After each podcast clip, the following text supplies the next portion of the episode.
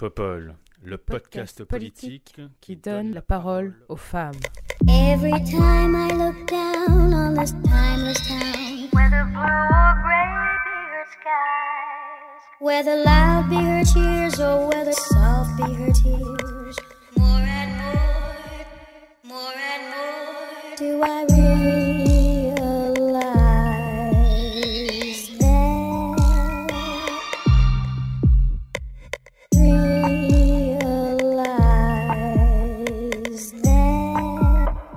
Allez, c'est parti. Bonjour, bonjour, bienvenue sur ce 17e épisode de Popol. Et pour ce 17e épisode de Popol, j'ai le plaisir de recevoir Alice Guéraud. Bonjour Alice, Bonjour Léa, comment vas-tu? Très bien et toi? Ça va, je te remercie. Est-ce que tu pourrais nous parler de toi, s'il te plaît? Oui, alors, euh, moi je suis collaboratrice parlementaire à l'Assemblée depuis trois ans maintenant.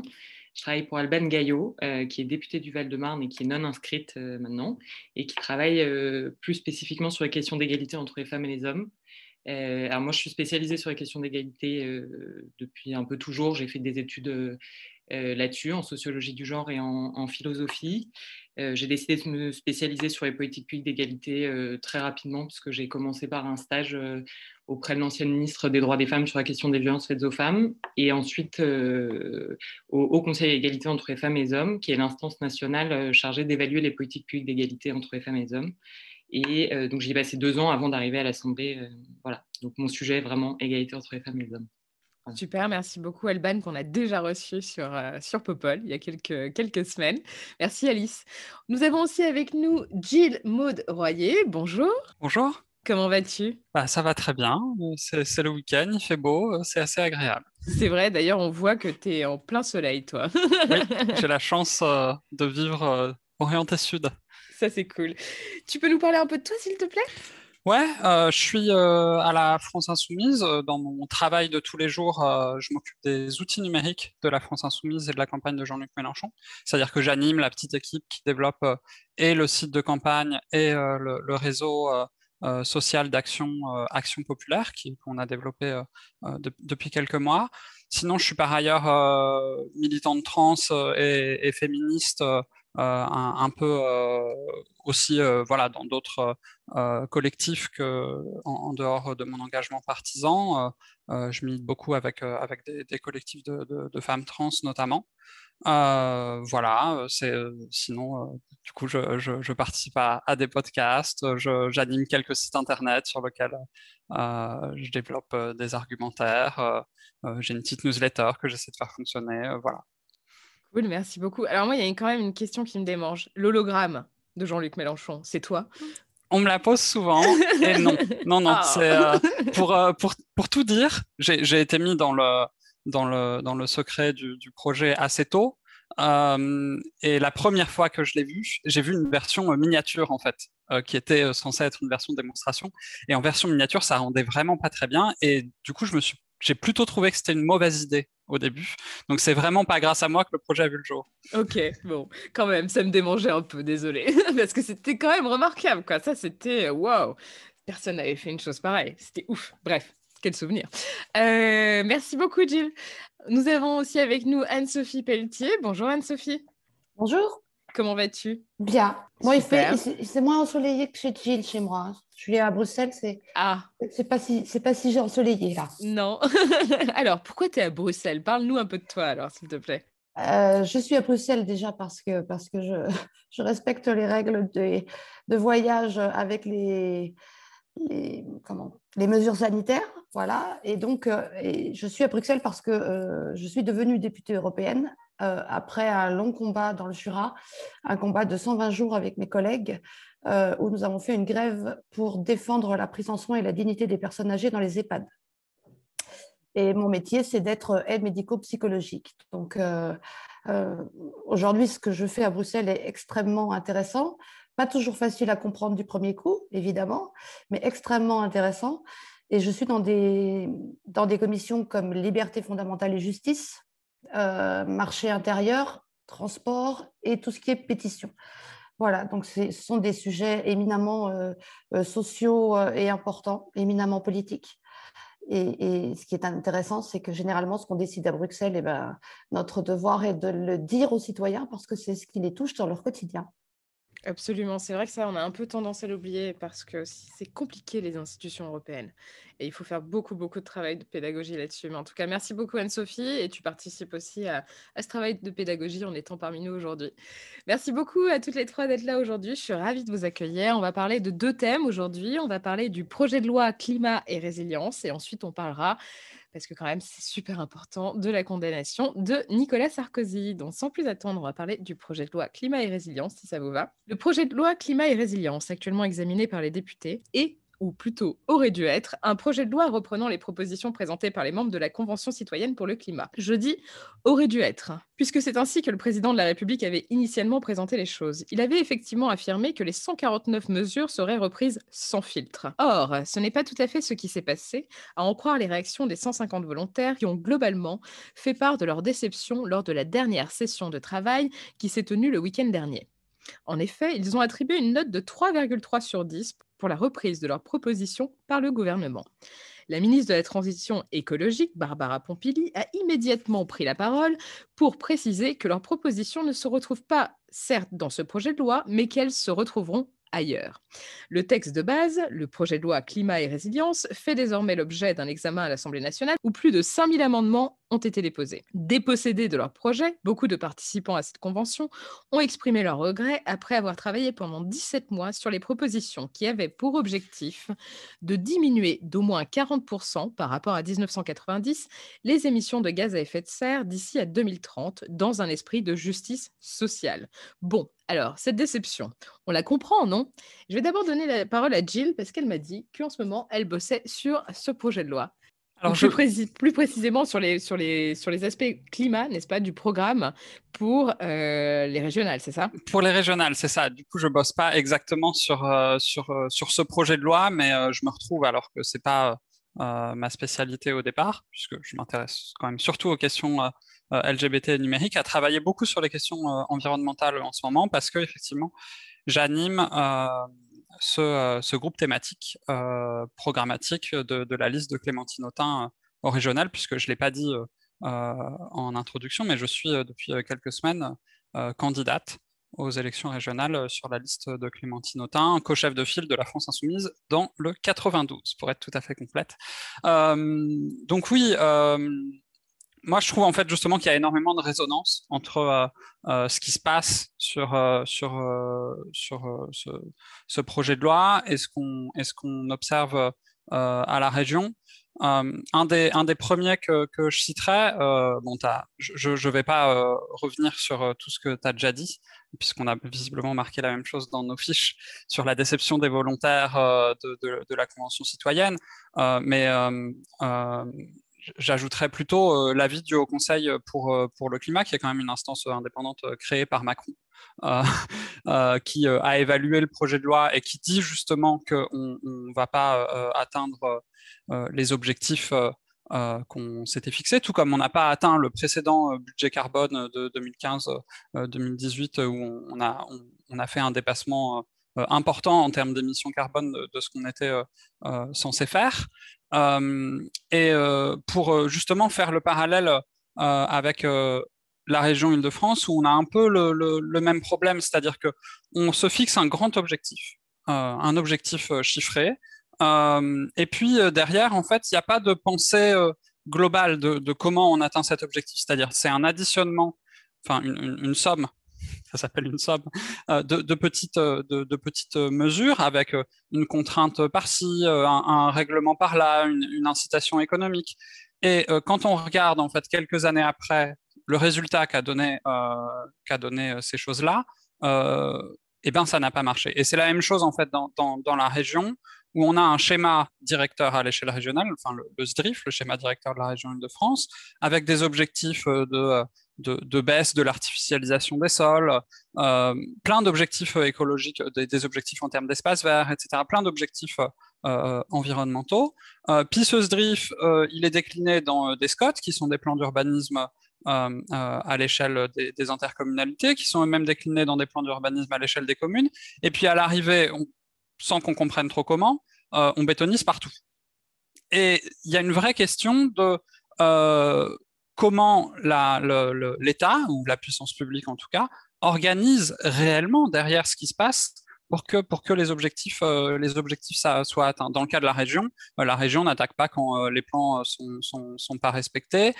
aucun travail n'est fait pour former concrètement les services techniques dans les communes au sujet du, contenu des plans et, à son respect.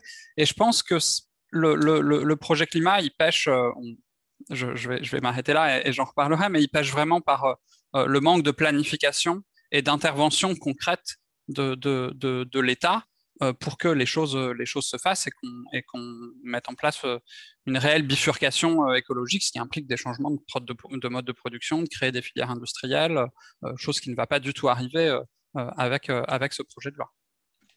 Alice, euh, toi qui, qui traînes beaucoup dans les couloirs de l'Assemblée nationale, mais qui ne fait pas que traîner, qui travaille dans ton bureau, mais qui traîne un peu dans les couloirs, j'imagine.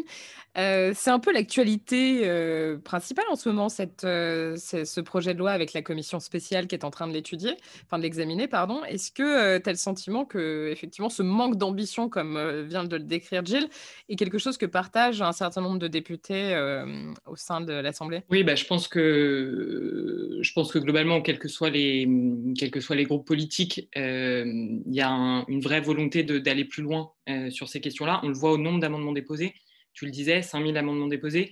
Euh, il y a quelque chose qui, nous alerte collectivement depuis le, depuis le début du week-end, c'est le nombre d'amendements irrecevables.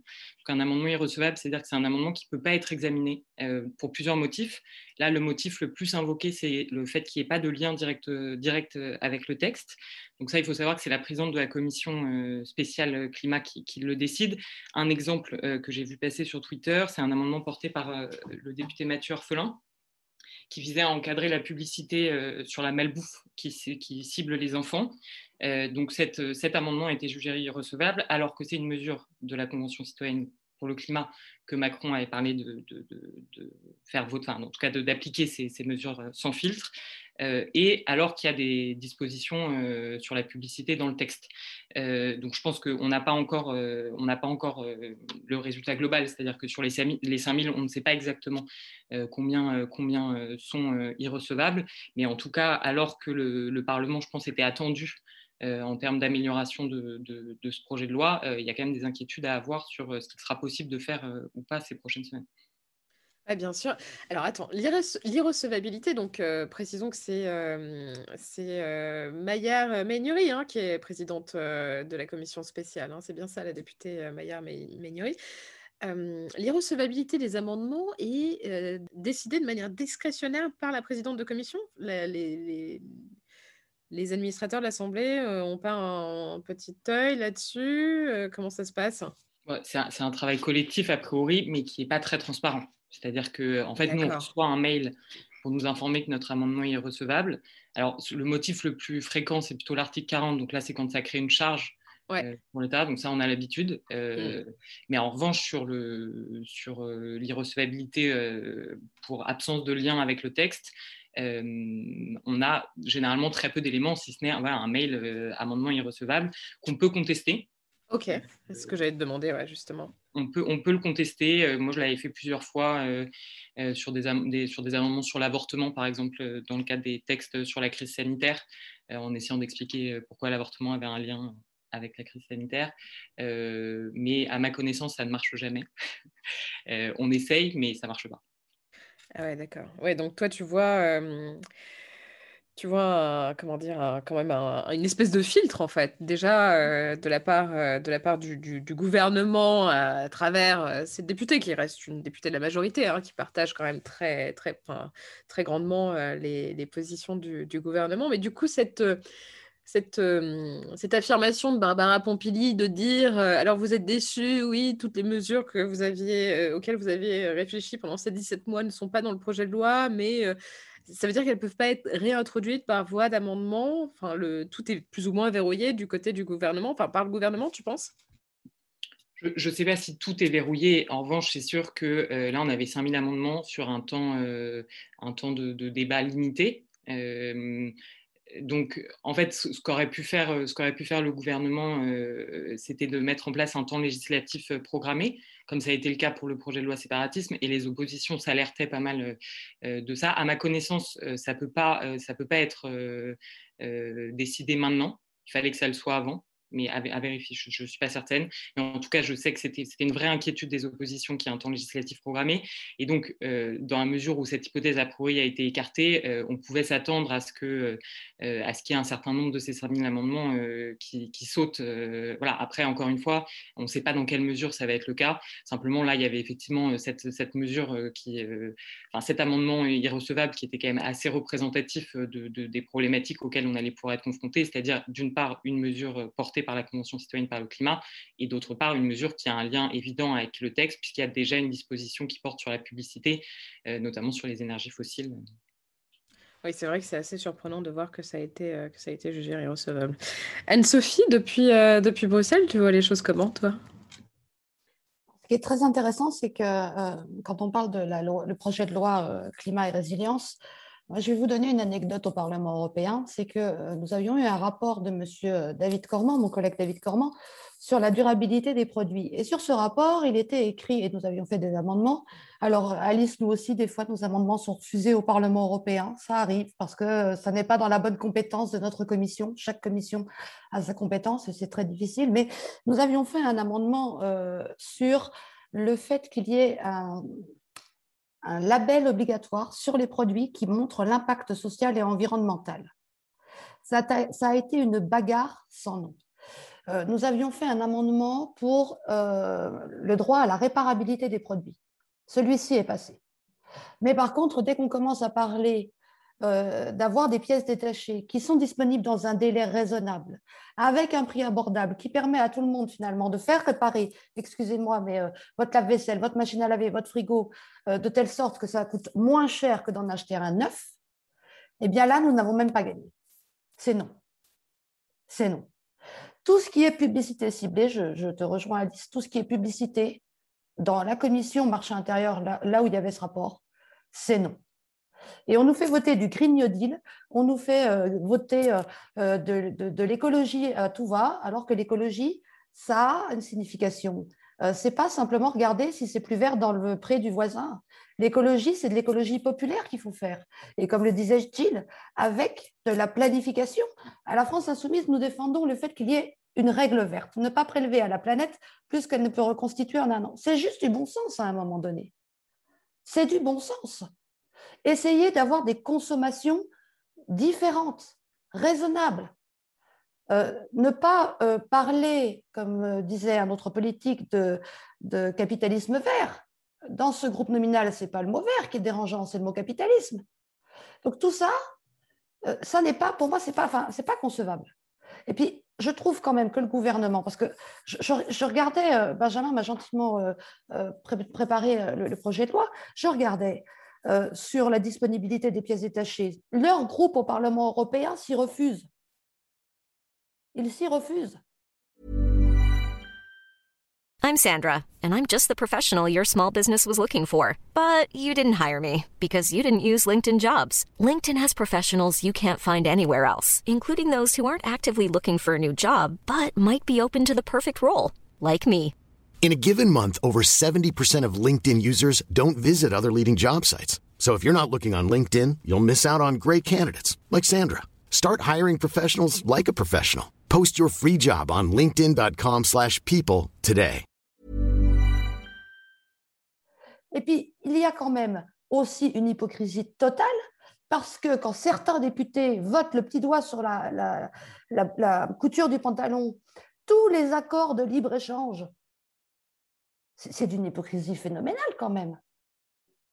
Et par contre, je pense qu'il faut reconnaître à ces 150 citoyens à la fois le temps qu'ils ont pris pour faire des propositions, leur bonne foi, et quand on regarde, alors oui, je suis aussi de la France insoumise, eh bien quand on regarde, pratiquement 90% de ce qui était proposé dans les propositions de la Convention citoyenne sont dans le programme de la France insoumise l'avenir en commun.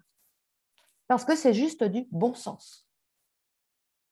Et donc toi, tu comprends, euh, tu comprends cette déception euh, de la majeure partie. Enfin, c'est pas tous les, tous les, tous les pardon, volontaires de la Convention citoyenne, mais quand même une grosse majorité qui, a, considéré que ouais, nous faire, les faire travailler aussi longtemps sur, euh, sur des propositions pour que finalement elles ne soient pas reprises ou que même, c'est difficile de quantifier, mais il y a quand même une déception assez importante. pourtant, c'était un bel exercice de démocratie participative. Il y avait quelque chose de très encourageant, de très enthousiasmant dans, cette, dans cet exercice. Tu penses que c'est quelque chose. est-ce qu'il est qu'il faut qu'on continue à faire des conventions citoyennes si c'est pour ne pas prendre en, considération finalement l'avis des personnes qui euh, travaillent sur, euh, qui, sont, qui sont tirées au sort pour travailler sur, euh, sur, dans ces conventions? Alors, si le gouvernement prenait en compte l'avis des populations, ça ferait longtemps que les soignants seraient payés correctement, ça ferait longtemps qu'il n'y aurait plus de suppression d'emplois et des milliards d'aides publiques qui sont données à des compagnies aériennes sans contrepartie, c'est-à-dire pas de licenciement. Enfin, si, le gouvernement écoutait les, citoyens, euh, je pense qu'on n'en serait pas là. Franchement, je pense qu'on n'en serait pas là. Et bien sûr que je la comprends. tout le monde peut la comprendre, la, la, déception. Évidemment, enfin, j'imagine que c'était des gens qui travaillaient la journée, qui devaient se réunir le soir, qui ont réfléchi ensemble. Euh, la politique, elle était faite, normalement, elle est faite par les peuples et pour les peuples. Donc, évidemment qu'ils peuvent n'être que déçus. Et dans, cette, dans, cette, dans leur, dans leur euh, recommandation, il y avait aussi une chose qui était très intéressante, c'est-à-dire le transport aérien. Euh, préférer prendre le train en termes, quand, quand, le temps de trajet n'est pas tellement plus long finalement, plutôt que de prendre l'avion. La Convention citoyenne, elle, elle, elle, met sur une base de 4 heures. Euh, le gouvernement réduit ça à 2h30. Mais, mais attendez, mais c'est complètement idiot. Et puis cette hypocrisie aussi. On va faire euh, un projet de loi sur euh, le climat et, la résilience. Déjà, vous avez remarqué, le mot résilience, il est à toutes les sauces maintenant. Hein. Toutes les sauces. Mais rappelez-moi, qui c'est qui a poursuivi euh, le temps d'utilisation du glyphosate? Qui c'est qui poursuit, qui a voté une loi là, pour la continuation des néonicotinoïdes? Mais Là aussi, même au Parlement européen, euh, pour les abeilles, nous avons gagné. En France, non. Donc, euh, il y, a une hypocrisie phénoménale et une, mauvaise foi terrible. Et je pense que euh, les conventions citoyennes, c'est juste pour faire imaginer aux gens qu'ils vont être écoutés, eh bien, c'est exactement la même chose qu'avec le grand débat. Même, même procédé, mais au final, rien, ils n'en font qu'à leur tête c'est l'illusion démocratique en réalité, l'illusion de la participation euh, démocratique. alors c'est marrant parce que finalement euh, cet exercice, appelons-le comme ça, euh, de convention citoyenne et de, de, réflexion commune sur un certain nombre de mesures pour, l'avenir de notre planète, euh, avait pour objectif quand même de répondre à un climat de défiance politique et essayer de, résorber cette défiance qui continue quand même à s'accroître, notamment euh, en ce moment avec la gestion de la crise par le gouvernement. Euh, Gilles, toi, t'en penses quoi? Tu penses pas que finalement le fait de ne pas accorder suffisamment de crédit et de légitimité à ces, à ces propositions ne pourrait pas jouer l'effet, avoir l'effet inverse, à savoir renforcer la défiance du peuple envers le pouvoir politique? Oui, c'est exactement ce que, ce que j'allais rappeler aussi, c'est que quand même la Convention euh, citoyenne sur le climat, faut pas l'oublier, elle, elle, découle du mouvement des Gilets jaunes. C'est-à-dire qu'à un moment, Macron l'a créé en se cherchant une porte de sortie euh, au, grand, euh, au, grand, débat euh, national. et puis, il espère, en lui donnant le sujet du climat, en gros, qu'on va aboutir à un résultat qui va invalider la raison de la mobilisation du mouvement des Gilets jaunes. Enfin, je trouve qu'il y a un peu quelque chose où le mouvement des Gilets jaunes s'oppose euh, au enfin, part de, de, cette augmentation euh, des taxes sur l'essence, donc quelque chose de très inégalitaire, mais qui est présenté par le gouvernement comme une mesure euh, environnementale. et puis on crée une convention citoyenne sur le climat en espérant que, en gros, on va donner raison au gouvernement. J'ai l'impression qu'il y a un peu de ça derrière. Et évidemment, ben, on met 150 personnes à plein temps à vraiment réfléchir, réfléchir là-dessus. Ben, on s'aperçoit que euh, et qui n'ont pas en plus euh, pour, euh, pour ces personnes-là, en fait, si elles trouvent autre chose que, que l'écologie version en marche, c'est parce que elles n'ont pas intérêt lié avec des, entreprises dont, en gros, elles ont envie de défendre les profits. elles n'ont pas intérêt lié avec tous les gens qui ont financé la campagne d'Emmanuel Macron. Enfin, c'est-à-dire qu'elles elles défendent pas le même camp, quoi, concrètement, ces personnes-là. Et donc, ces personnes-là écoutent des chercheurs, écoutent euh, euh, s'intéressent au sujet et aboutissent à tout un tas de propositions. Emmanuel Macron, dans un premier temps, il dit pas euh, on va tout jeter à la poubelle. La, première, la première étape, c'est de dire à la fin, quand même, c'est l'Assemblée nationale qui décide. Soit c'est la représentation nationale, c'est les parlementaires élus qui décident. Et il n'a même pas osé faire ça. C'est-à-dire qu'il aurait pu, bon, reprendre en bloc et espérer que euh, certes le projet soit détricoté, mais soit détricoté euh, par euh, les députés en marche. Il n'a même pas eu le courage de, soumettre le projet aux députés. Pourquoi? Parce qu'en fait, les députés en marche ne sont pas des gens qui défendent une ligne, ce sont des gens qui votent ce que propose le gouvernement, principalement quand même. Et donc, il était obligé de l'amputer avant, parce que sinon, il aurait pris le risque que beaucoup de propositions soient effectivement adoptées parce qu'elles sont de bon sens en fait. Quand on les discute, c'est quand même difficile euh, euh, de, de, s'opposer euh, véritable enfin, à lutter véritablement contre les passoires thermiques. c'est difficile de s'opposer à, réinvestir réellement dans, les transports ferroviaires, etc., etc. donc je pense que oui, évidemment, le, le résultat est une, est une, augmentation encore de la défiance politique parce qu'Emmanuel Macron a perdu son pari. Euh, parce que quand on donne euh, euh, réellement le choix au peuple de, de, réfléchir à ces questions-là, il ne décide pas ce que souhaite Emmanuel Macron. Et la, seule solution, c'est effectivement, enfin, nous à la France insoumise, ce qu'on ce qu'on propose, c'est une refonte des institutions, une, une, sixième république, une assemblée constituante.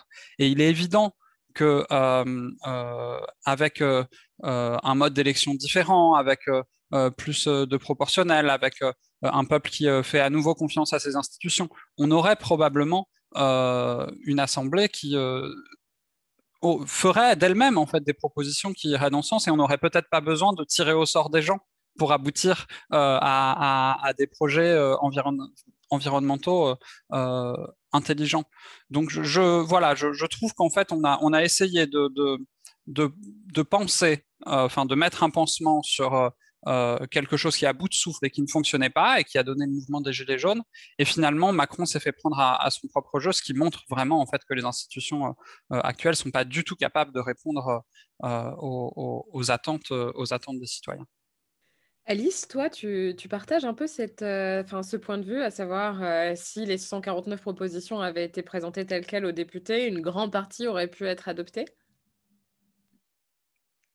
Ah bah oui, oui, tout à fait. En plus, quand on voit, euh, quand on voit les amendements déposés, il me semble qu'il y en a plus de, il y en a plus de 2000 qui sont uniquement le fait des députés de la majorité. Donc je pense que effectivement, et je suis tout à fait sur cette ligne de, ils votent tout ce que leur demande le gouvernement. Je pense que là, sur ce sujet, ils sont aussi, euh, ils sont aussi dans un mode où ils ont quand même compris qu'il fallait certainement euh, en tout cas traduire de manière plus concrète euh, les propositions de la Convention citoyenne pour le climat et qui vont être dans un mode de euh, on dépose des trucs, alors évidemment pas aussi loin et pas suffisamment, euh, pas, suffisamment pas de manière suffisamment aboutie, etc. mais je pense que politiquement, notamment dans le cadre des élections à venir, etc., il y a un petit réveil de se dire oh là là, faut quand même, faut quand même qu'on fasse pas les cons sur ce sujet-là. Et encore une fois, il faut aller regarder les amendements déposés, etc. Mais je pense que la mobilisation des députés de la majorité qui probablement vont ouvrir plein de sujets euh, qui ne sont pas dans le projet de loi et qui euh, euh, étaient issus, en tout cas dans les grandes thématiques des propositions de, la Convention citoyenne pour le climat, c'en est un signe. Juste pour un mot, pour reprendre ce qu'a dit Gilles, elle a raison. La Convention citoyenne, elle est arrivée derrière les Gilets jaunes. Je vais refaire un petit peu le lien par rapport à l'Europe. Pourquoi? Pour cette taxe sur l'essence. Et c'est notre collègue Younous Omarji qui avait euh, trouvé un élément qui expliquait pourquoi, d'un seul coup, Macron allait nous faire une taxe à l'essence. Euh, au niveau du Parlement européen, il existe le semestre européen, c'est-à-dire que les budgets nationaux de chaque État membre sont visés par la Commission. De cette vision comptable des budgets des États membres, donc de la France également, la commission fait des recommandations. C'est comme ça que vous allez trouver des articles où on dit euh, la commission recommande de faire des économies sur, sur les retraites. Et pof, vous allez vous avoir euh, la réforme des retraites. la commission fait des recommandations de baisser finalement les dépenses de santé publique. Et pof, vous allez avoir des, coupes euh, dans les dépenses de santé publique. Et tout est un peu comme ça. Et Gilles a raison. En fait, quand la commission a examiné les comptes de la France, avec l'arrêt de l'ISF, pardon, avec l'arrêt du CICE, euh, il faut bien qu'il trouve des sous quelque part, ce cher gouvernement, pour dire bon, évidemment, on enlève tout ça, ça ne rapportera plus à l'État, mais on va rajouter des taxes. Donc des taxes, c'était des taxes sur l'essence et des taxes sur le tabac. Et ça, c'était encore une fois de l'écologie punitive pour simplement permettre aux plus gros de pouvoir continuer à faire de l'argent. Parce qu'on n'en parle pas non plus, mais nous aussi à la France Insoumise, on est pour les taxer les le plus taxer les pollueurs, pollueurs taxés. Eh bien, n'y a pas grand-chose quand même là-dedans. Voilà, c'était juste pour euh, rajouter ça. Je ne sais pas si c'était bien à propos, mais, mais, en tout cas, il y a toujours une corrélation entre ce qui est décidé euh, par les gouvernements et ce qui est décidé au niveau de l'Union européenne. et alors, quand on parle de défiance euh, politique, euh, en étant députée européenne, la défiance politique, je vous assure qu'elle est mm. encore plus, je crois, que celle qui est en France. C'était intéressant, merci d'avoir ton, point de vue justement depuis, euh, depuis le Parlement européen, de voir comment, euh, comment les choses sont perçues là-bas. on va passer à notre deuxième thème de la journée. Si ça ne vous dérange pas, on va parler de la condamnation de Nicolas Sarkozy. Nicolas Sarkozy, le premier président de la République, a écopé d'une peine de prison ferme. En effet, lundi 1er mars, le tribunal correctionnel de Paris a décidé de condamner l'ancien président à trois ans de prison, dont un ferme pour corruption et trafic d'influence dans l'affaire dite des écoutes. L'ancien président de la République a choisi le plateau du JT de TF1 pour réagir en direct sur cette condamnation. Il fera naturellement appel de cette décision et a décidé pour sa défense de se placer en victime du système. Précisons tout de même que Nicolas Sarkozy devra à nouveau se présenter devant les juges le 17 mars prochain dans le cadre de l'affaire Big Malion. Qu'est-ce que vous pensez un peu de cette condamnation et surtout, d'après vous, quelles en sont les conséquences politiques? Alice, tu veux bien commencer sur cette question, s'il te plaît? Oui, alors moi, ce qui m'a intéressé, outre la condamnation euh, de Nicolas Sarkozy et le fait que ce soit une grande première, etc., c'est euh, euh, plutôt la, communication qu'il a orchestrée, donc avec le, JT, le JT de TF1, le matin. absolument. La une, la une du Figaro, etc. c'est vraiment de, en fait, qui se concentre assez peu sur les faits qui lui sont reprochés, mais qui va construire une ligne de défense en parlant d'injustice profonde. Euh, j'ai noté notamment le fait que vraiment on n'est plus devant un tribunal. Alors lui se refuse de parler de, justice politique. Euh, il estime faire la différence entre le comportement de certains et l'institution. Mais en fait, quand on regarde à ce moment-là pas tant sa communication à lui que la réaction de la classe politique euh, face à sa condamnation, euh, on retrouve quand même une ligne de, défense euh, assez similaire. Alors, je ne sais pas si vous avez vu le, post Instagram de Carla Bruni, qui était quand même assez incroyable. Aussi, aussi on l'a vu. elle poste une image de, Marianne, pour celles et ceux qui ne l'auraient pas vue, en pleurs. donc, il faut rappeler que cette image, elle a été créée et largement diffusée après les attentats de 2015. Et donc, elle poste cette image pour dénoncer l'injustice qu'aurait subi son mari. On a aussi remarqué le soutien euh, remarquable euh, de Darmanin en ces moments difficiles. On était heureuse. Et euh, j'ai aussi noté une réaction de Marine Le Pen qui dit que ce n'est pas au juge de décider qui est candidat, ça n'est pas au magistrat d'organiser la primaire de présidentielle. Donc là, on commence à voir un peu de quoi il est question. je ne crois pas que ce soit, que ce soit rare que des décisions de justice créent un sentiment de forte injustice. et et je crois que c'est évident que l'institution judiciaire ne peut pas prétendre être complètement perméable à l'actualité politique, etc. Mais là, on est vraiment, euh, on, évolue vraiment euh, vers une communication politique où en fait, euh, on donne le sentiment que l'affaire de corruption n'est pas importante, que finalement c'est un peu un non-sujet. Et que ce qui est important là, c'est qu'en fait, la justice intervient dans le politique. Et on parlait de défiance, défiance politique à, l'instant. Je trouve que c'est intéressant parce que les arguments qui, qui sont mobilisés, c'est un peu ce truc de il va y avoir plus de défiance politique maintenant qu'on parle de ça, etc. Alors que je crois qu'au contraire, cette condamnation, parce que c'est la première et parce que elle témoigne de pas la fin, mais peut-être le début de la fin de l'impunité des élus, etc., peut largement participer à réduire à réduire cette défiance que, peuvent avoir les Français et les Françaises envers les élus et les institutions de manière générale c'est clair. Et c'est marrant parce que moi, je me faisais la réflexion, je, me disais, c'est drôle parce que quand il s'agit de Darmanin et des accusations de viol quand même, hein, dont, il, dont il fait l'objet, là, la justice fonctionne bien. Hein. Il y a la présomption d'innocence, tout ça, tout ça. Mais quand il s'agit de, son pote, qui parce que c'est son pote, hein, ni plus ni moins, qui est condamné, et là, bah, oh mon Dieu, c'est une injustice. Enfin, quand même, c'est la droite fait preuve d'une hypocrisie assez hallucinante là-dessus, non? Qu'est-ce que tu en penses?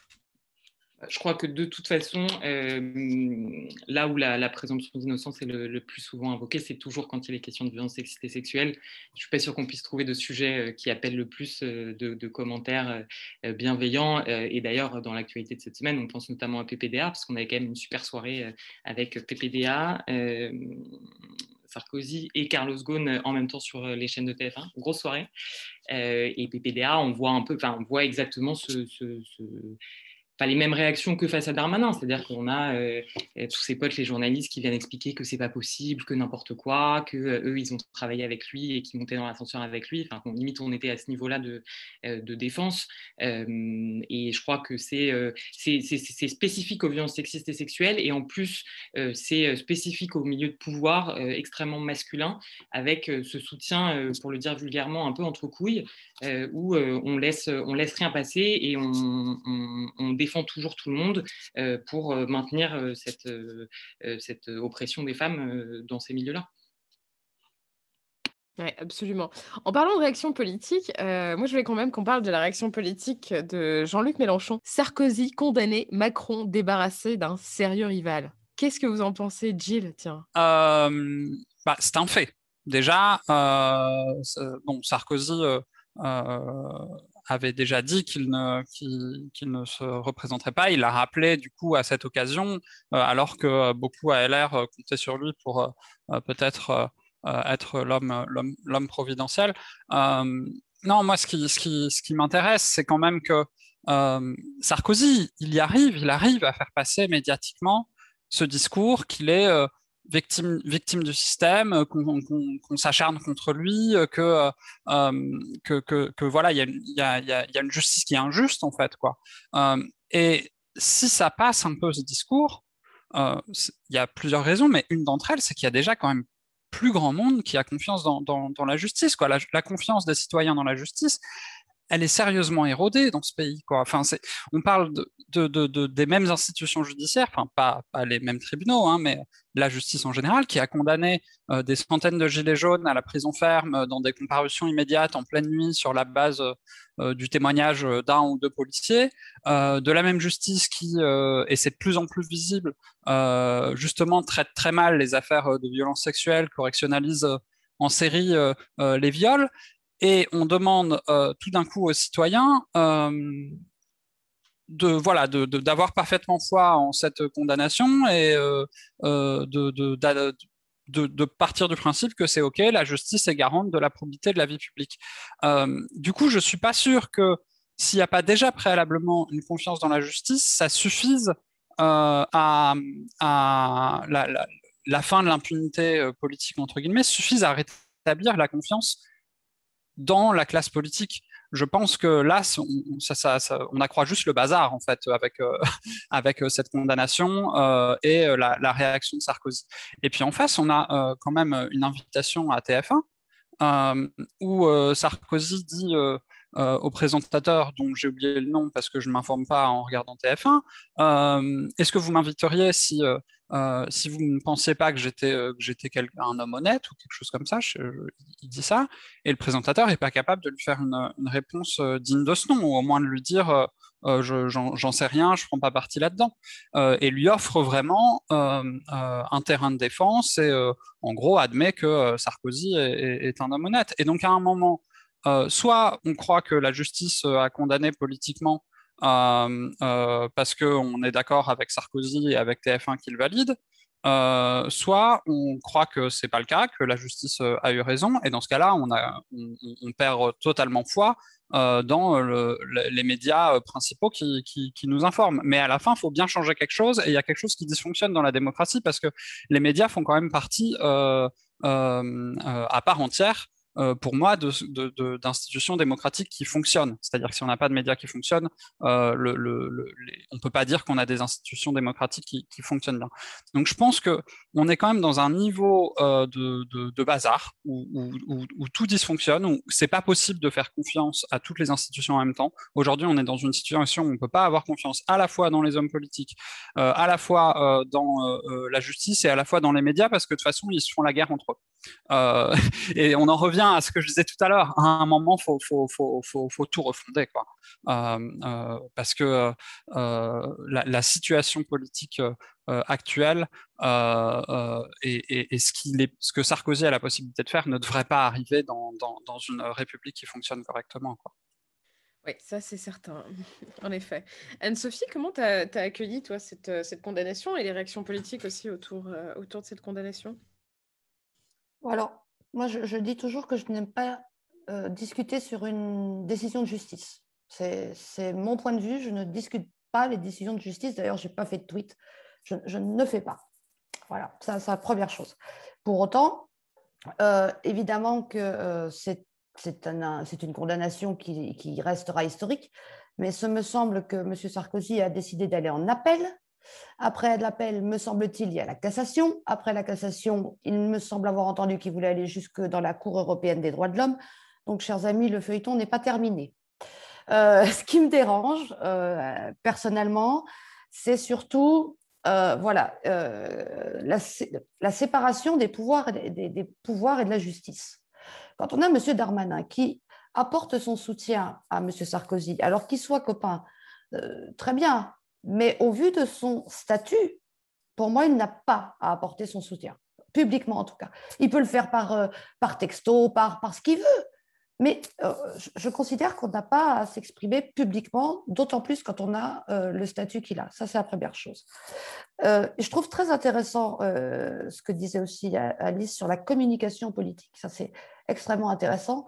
Et j'ai trouvé, dans toutes les affaires que nous avons vues là, à la fois Sarko et PPDA, euh, c'est des femmes qui sont montées au créneau. Des femmes comme, euh, comme PPDA, on a eu, comment est-ce qu'elle s'appelle Claire Chazal. hier, il y a eu une, jeune femme, je crois, sur, sur TPMP à, à, Nouna. Et, pour Sarko, c'est bon, son épouse, ok, mais on a l'impression qu'on a des femmes qui montent au créneau. Et là, et là je me dis, mais, mais c'est pas possible. Qu'est-ce qui se passe en fait? Qu'est-ce qui se passe? Quand ce sont des femmes qui commencent à venir défendre euh, des gens qui ont, eu, euh, qui ont fait des, des, violences euh, sexistes et sexuelles à des jeunes filles, je me dis, on a, on a un problème hein, quand même. Hein. alors oui, il y a la présomption d'innocence, ok, mais de tout ce qu'on voit, de tout ce qu'on peut entendre, et pourtant je, je j'ai horreur de ne me baser que sur les réseaux sociaux, il y a quand même de fortes, de fortes présomptions, quoi. Enfin, c'est pas c'est pas sorti d'un chapeau comme ça euh, du jour au lendemain. Ça c'est la première chose. Et l'autre chose, c'est que euh, je suis totalement d'accord avec Jill, elle a raison, c'est sur la pluralité des médias. Euh, et c'est pour ça, me semble-t-il, qu'à la France Insoumise, on essaye aussi, par le biais de Jill, de trouver des autres façons de communiquer. Parce que la pluralité des médias, et on le voit très bien, eh ben, elle n'est pas si si évidente que ça. Les chaînes mainstream portent le nom qu'elles portent. Et, si vous commencez à, être euh, moins d'avis ou, vraiment pas sur la ligne, euh, comment vous pouvez faire entendre euh, vos idées? Comment vous défendez votre ligne politique si ces chaînes mainstream ne vous invitent jamais? Donc les médias, il n'y a pas tant de pluralité que ça. Et, merci en tout cas à Popol qui nous permet d'avoir aussi une autre façon de s'exprimer. Euh, donc merci parce que c'est aussi par la pluralité des médias et qu'on pourra s'exprimer. Bon, c'est un discours que j'ai fait en, plénière, mais la censure, par exemple, dans les médias, hein, les, plateformes et, tout ça, ce sont aussi des thèmes qu'on va avoir au niveau du Digital Single Act au Parlement européen mais, je pense que c'est extrêmement important. Et, euh, merci Alice d'avoir rappelé que euh, le groupe TF1 ce soir-là a fait, euh, je ne sais pas comment on peut dire, mais alors franchement, Gaune, PPDA et, et M. Sarkozy, alors là c'est touchdown. Hein. Ah, c'est touchdown là, c'est. Mais, mais, ça montre aussi. Est-ce que c'est pour faire du buzz? Est-ce que c'est ça, ça, montre quand même un, un véritable problème de représentativité euh, dans les médias en tout cas.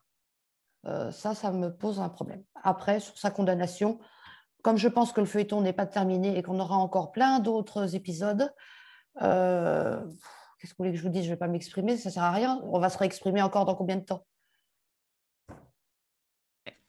Non, puis il y a déjà la, pluralité des médias, c'est vrai, et puis aussi les propriétaires des médias. C'est-à-dire que ce n'est pas tant euh, qu'il manque de, de, médias, il y en a des médias, hein, sauf que souvent ils sont, euh, ils sont entre les mains de quelques personnes qui, euh, qui gèrent à peu près tout cette espèce d'empire médiatique. C'est quelques empires médiatiques en fait qui, qui se tirent la bourre en France. C'est quand même assez inquiétant. Ça, c'est quelque chose d'important. Souvent, il y a une cartographie. Je crois que c'est Reporters sans frontières qui a défini une carte, qui a fait une cartographie de de à qui appartiennent les médias en France, c'est tout de même assez, assez édifiant, effectivement. Alice, comme tu parlais justement de cette communication orchestrée, orchestrée à travers, bah, d'une part Le Figaro et ensuite euh, TF1, est-ce que tu penses que à partir du moment où Nicolas Sarkozy et, son, avocat, qui a aussi été condamné par la même occasion, Thierry Herzog, ont décidé et ont annoncé qu'ils allaient, qu'ils allaient faire appel de cette décision, est-ce que tu crois qu'ils vont se taire ou ils vont continuer à prendre la parole entre-temps? Bah, je, pense qu'ils vont continuer, euh, à, prendre la parole. Et un exemple notamment de, l'interview de, Nicolas Sarkozy euh, au JT quand il explique qu'il euh, sait déjà que la magistrate qui va être chargée de son procès en appel est une ancienne, collaboratrice de Ségolène Royal. Je ne sais pas si vous l'aviez si vous l'aviez en tête. et j'écoutais, j'écoutais ce matin une analyse dans Mediapart, dans l'émission à l'air libre, de justement ce qu'il avait dit euh, euh, et, ce qui était juridiquement euh, vrai ou, faux. et ce que disaient les journalistes, qui était assez intéressant, c'était de dire, en fait, la, date, la date du procès en appel n'est pas fixée, première chose. Ensuite, la composition de la Cour, bah, de la même manière. de la Chambre, précisément, n'est pas encore définie, bien sûr. Ça peut bouger. Hein. Et, qu'en gros, il, se, il, parle, il parle d'une magistrate qui est censée quitter ses fonctions à partir, à partir de, cet été, donc qui ne sera certainement pas la personne qui va, qui va s'occuper de cette affaire. Mais je trouve qu'en en communiquant déjà là-dessus et déjà sur son procès en appel, il donne le sentiment que c'est que le début d'un feuilleton qui va nous occuper ces prochaines semaines, voire ces prochains mois euh, avec certitude. Est-ce que vous pensez, euh, et là je pose la question euh, à Jill pour, pour clore ce débat, est-ce que tu penses que les autres affaires en cours, notamment l'affaire qui sera bientôt jugée le 17 mars de Big Malion, est-ce que tu penses que c'est quelque chose qui peut encore venir entacher cette, enfin, la, réputation et l'image de Nicolas Sarkozy? Et finalement, au bout d'un moment, les affaires vont tellement s'enchaîner qu'il va être un peu contraint de sortir de cette rhétorique qui est quand même une rhétorique victimisante et aussi, enfin c'est presque Trump quoi. J'ai l'impression d'avoir Trump qui est en train de dire euh, s'il y a eu des fraudes, euh, l'élection euh, nous a été volée. Enfin j'exagère, mais on n'en est pas très loin quand même. Enfin remettre en cause les institutions judiciaires d'un État alors qu'on a été soi-même président de la République, je trouve ça gravissime pour ma part. Euh, est-ce que vous pensez qu'au bout d'un moment, est-ce que tu penses, Jill, qu'au bout d'un moment, il va être contraint de se dire, OK, bon, là, j'ai peut-être un peu trop chié dans l'école, les gars, effectivement, bon, euh, qu'est-ce que tu en penses? Alors, je, je, je m'abstiens généralement de, prévoir, euh, de prévoir le futur, parce que on est très bon à expliquer le passé, mais généralement, quand on essaie de prévoir le futur, on, se plante en politique. mais je ne sais pas, on, va voir. de toute façon, en réalité, si Sarkozy se trouve éliminé politiquement par, par ces affaires-là, il y aura quelqu'un d'autre pour représenter les positions politiques qu'il défend. Et je pense que nous, on, nous, on les combattra, que ce soit Sarkozy ou un autre ou une autre. Donc, on verra. Je pense malgré tout que ça ne dépend pas que de lui. Ça dépend aussi, on en parlait tout à l'heure, de, du système médiatique, du, du, travail qui, qui, est fait. si il, a autour de lui des médias qui lui offrent toutes les tribunes qu'il veut pour se défendre, sans jamais euh, euh, faire le travail de journaliste, de lui poser les vraies questions qui le mettent en difficulté, qui interrogent réellement euh, ses affaires judiciaires, etc., il le, euh, euh, il, s'en sortira. Et puis à l'inverse, s'il y a des journalistes qui, euh, font, bien, leur travail, il aura peut-être plus de, difficultés à expliquer ses, débords avec la justice. Donc voilà, ça, dépend à la fois de, ce qui, se passe dans ces affaires, mais aussi de tout l'environnement, de tout l'environnement autour. Oui, effectivement. Anne-Sophie, tu voulais réagir? Oui, parce que tu, demandais, est-ce que d'après toi, euh, ils vont continuer à parler, euh, l'avocat de M. Sarkozy et lui-même? Moi, je te dis clairement euh, oui, parce que je, trouve que des fois, il y a un peu une géométrie variable, c'est-à-dire qu'il il, faut, il faut pouvoir avoir utilisé l'opinion, disons. Hein on nous parle de tribunal populaire quand il s'agit de violences sexistes, mais quand il s'agit de l'affaire de M. Sarkozy, c'est plus finalement du tribunal populaire, c'est comment ramener l'opinion à soi-même. Donc, c'est vraiment deux poids, deux mesures. Et je pense qu'ils ne se tairont pas parce que euh, la justice, on fait aussi, et tout le monde le sait, se fait médiatiquement et dans les journaux. Donc, euh, ils ne se tairont pas. Ce qui est quand même euh, déplorable, c'est que les violences sexuelles, l'inceste, les viols, là, c'est du tribunal populaire. Mais quand il s'agit d'affaires politico-judiciaires, là, c'est il faut soutenir celui qui est, euh, qui, qui, est condamné ou qui est, qui est au tribunal. Voilà, c'est juste ce que je voulais rappeler. Merci beaucoup, merci beaucoup à toutes les trois pour vos réactions sur cette euh, condamnation. Si ça ne vous dérange pas, on va passer à vos actualités, euh, ou en tout cas au sujet que vous souhaitiez partager avec nous aujourd'hui. On va commencer avec toi, Anne-Sophie. De quoi voulais-tu nous parler? Je crois que c'était le sujet le plus difficile de, de l'émission, en fait parce qu'il y a plein, plein de sujets. Je pourrais, euh, je tourne la tête à gauche, j'ai mon compagnon qui me suit depuis euh, l'âge de 5 ans, mon piano, euh, mon violon, qui sont les prolongations de mes bras. mais non, je vais simplement rendre hommage à ma grand-mère, qui, le 31 mars, aurait eu 93 ans. Et, qui a été pour moi une femme exceptionnelle et qui m'a appris tant de choses de ce qu'est la solidarité, ce que sont les valeurs de respect, de tolérance, et qui euh, est décédée en 2016 et qui heureusement euh, n'est plus là pour voir ce qui se passe aujourd'hui parce que je crois que la pauvre, sinon, elle serait bien malheureuse. Voilà. Donc euh, c'est un petit hommage que je rends à ma grand-mère parce qu'elle aurait eu 93 ans le 31 mars. Merci beaucoup Anne-Sophie. Gilles, qu'est-ce que tu voulais partager avec nous? C'est difficile quand même de prendre la parole après ça. Hein. Oui. Non, bah, comme, euh, comme Anne-Sophie, euh, j'ai eu du mal à, choisir euh, le, de, quoi parler.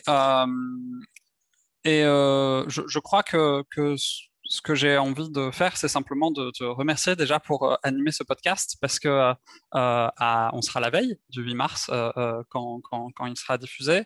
et on a toujours aujourd'hui un extraordinaire problème de représentativité euh, en politique, de représentativité des femmes, évidemment. Euh, mais, et je pense que il y a énormément de progrès à faire et qu'on en fera heureusement dans, dans, les prochaines années parce que je suis heureuse de voir en fait partout dans le monde et y compris en France les sujets féministes devenir de plus en plus des sujets euh, qui euh, ne peuvent plus être ignorés par le monde politique, qui ne sont pas euh, des luttes à part que qu'on ferait avancer une fois tous les 30 ans sur, sur une grosse mesure, mais, mais, mais, mais, mais de manière imperméable euh, au, monde du, politique. Et aujourd'hui, dans, tous les partis, du moins à gauche, euh, euh, quasiment toutes les militantes sont aussi des militantes féministes un peu aguerries, aguerries, et formées. Et, mais, mais au-delà de la question de la, représentation des femmes, je crois que on a encore un beaucoup de progrès à faire sur euh, la représentation euh, euh, des, femmes racisées, des personnes LGBT. bon, moi, je suis trans, mais peut-être encore plus couramment, il n'y a quasiment pas de femmes lesbiennes out à l'Assemblée nationale. il y en a enfin, on les compte aujourd'hui sur, les doigts d'une seule main, même moins. Et, et aussi de la représentation euh, sociale, euh, de la représentativité sociale de, de, nos institutions. Et, et voilà, j'ai envie, euh, et c'est aussi pour ça que, que, je suis candidate que, aux élections régionales, sur une liste où il y a plein de femmes, tête de liste départementale, que, que, que, ça bouge, et que, parce que concrètement, c'est ça qui change les choses derrière. On prend des mesures pour les femmes quand il y a des femmes au pouvoir il n'y a, pas de, secret. Euh, on, prend des mesures euh, euh, pour, les classes populaires. Quand il y a des personnes issues de classes populaires au pouvoir, il n'y a pas de secret. Voilà, je pense que c'est ce, que je voulais évoquer simplement pour conclure. Je ne peux que être d'accord avec toi. Effectivement, il y a encore beaucoup de combats à mener et on n'est pas là pour baisser les bras, ça c'est sûr. Merci. Alice? tout pareil, j'ai eu du mal à choisir et en réfléchissant, euh, je suis tombée sur un tweet de la police nationale. Je ne sais pas si vous l'avez vu tout à l'heure. Oh, que trop bien Envoyer un nude, c'est accepter de prendre le risque de voir cette photo partagée.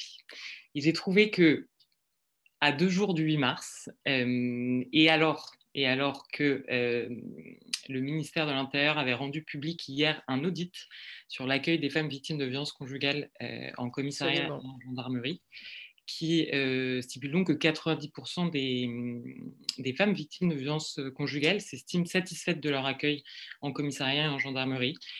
Cette information est un peu passée comme une lettre à la poste. Donc, on a un communiqué de presse de Marine Schiappa qui se félicite d'avoir lancé le Grenelle des violences conjugales et d'avoir fait plein de choses trop bien, parce que grâce à elle, maintenant, les femmes sont bien accueillies en commissariat, en gendarmerie pour porter plainte.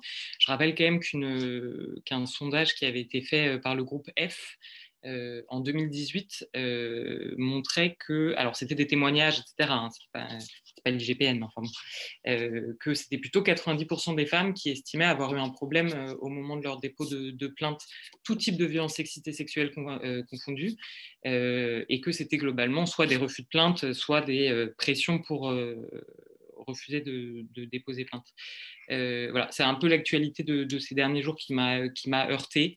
Euh, et en voyant le tweet de la police nationale tout à l'heure, je me suis dit que c'était quand même sacrément gonflé de venir nous expliquer qu'il n'y avait plus de problème, que maintenant les policiers euh, et les policières étaient formés à la prise en charge des, victimes. et je crois que la lutte contre les violences sexistes sexuelles, c'est à côté de la représentation des femmes évidemment, mais ça me semble être le sujet sur lequel, euh, euh, avec lequel on, ne pourra pas avancer vers plus d'égalité entre les femmes et les hommes si on n'en finit pas avec l'ampleur de, ces violences. Voilà pour le mot de la fin. Ouais, tout à fait. Moi aussi, ça m'a, ça m'a fait bondir, quoi. D'ailleurs, c'est le premier truc que j'ai vu en me réveillant ce matin. Je me suis dit, mais attends, on marche sur la tête ou quoi? Enfin, qu'est-ce qui se passe là?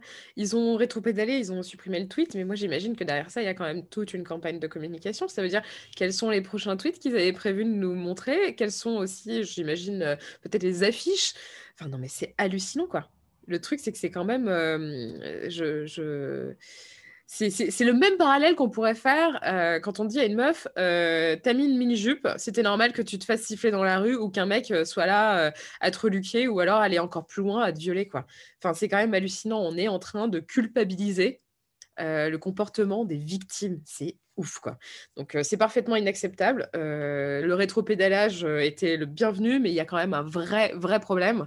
Et je, ne peux qu'insister là-dessus parce que c'est parfaitement ignoble. Donc, merci Alice aussi d'avoir d'avoir relevé cette, cette c'est c'est même pas une erreur, quoi. Enfin, cette, enfin, cette, cette communication parfaitement abjecte de la part de la police nationale et du coup, par ailleurs, et par ricochet de la part du gouvernement sur, sur les, pour les victimes. Merci. Je vous remercie beaucoup à toutes les trois d'avoir participé à ce 17e épisode de Popol. C'était un véritable plaisir de vous recevoir. Je vous souhaite une belle journée et à bientôt peut-être.